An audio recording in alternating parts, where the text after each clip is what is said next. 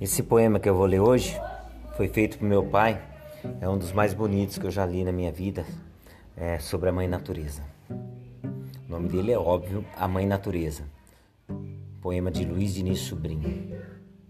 Vejo o mar saltitante tão bravio, com o sol borbulhando noite e dia, com um tipo de ânsia e de azia, provocando na terra um desafio.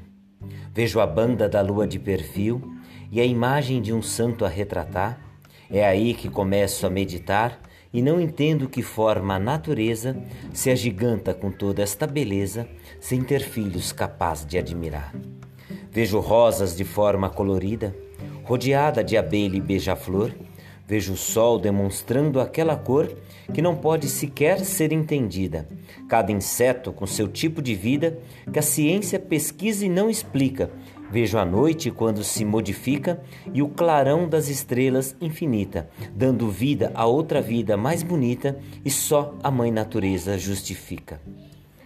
A floresta com sua agitação, dando abrigo para quem precisar dela, de maneira bem simples e singela, dá vivência para toda a criação.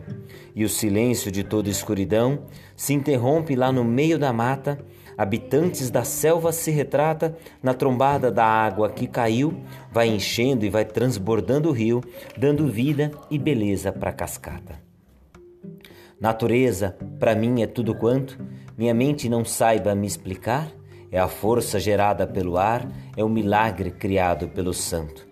Natureza, para mim, é um recanto onde a mão do Senhor foi colocada, natureza é obra abençoada é a força de toda a criação, é a chave de toda a formação desta terra por Deus criada.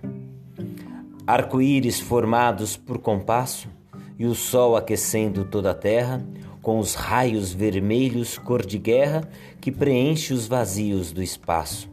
Vejo o mar, o sereno e o mormaço, como a vida que aos poucos se retrata, vejo o verde que dá mais vida mata, e o silêncio surgir do horizonte.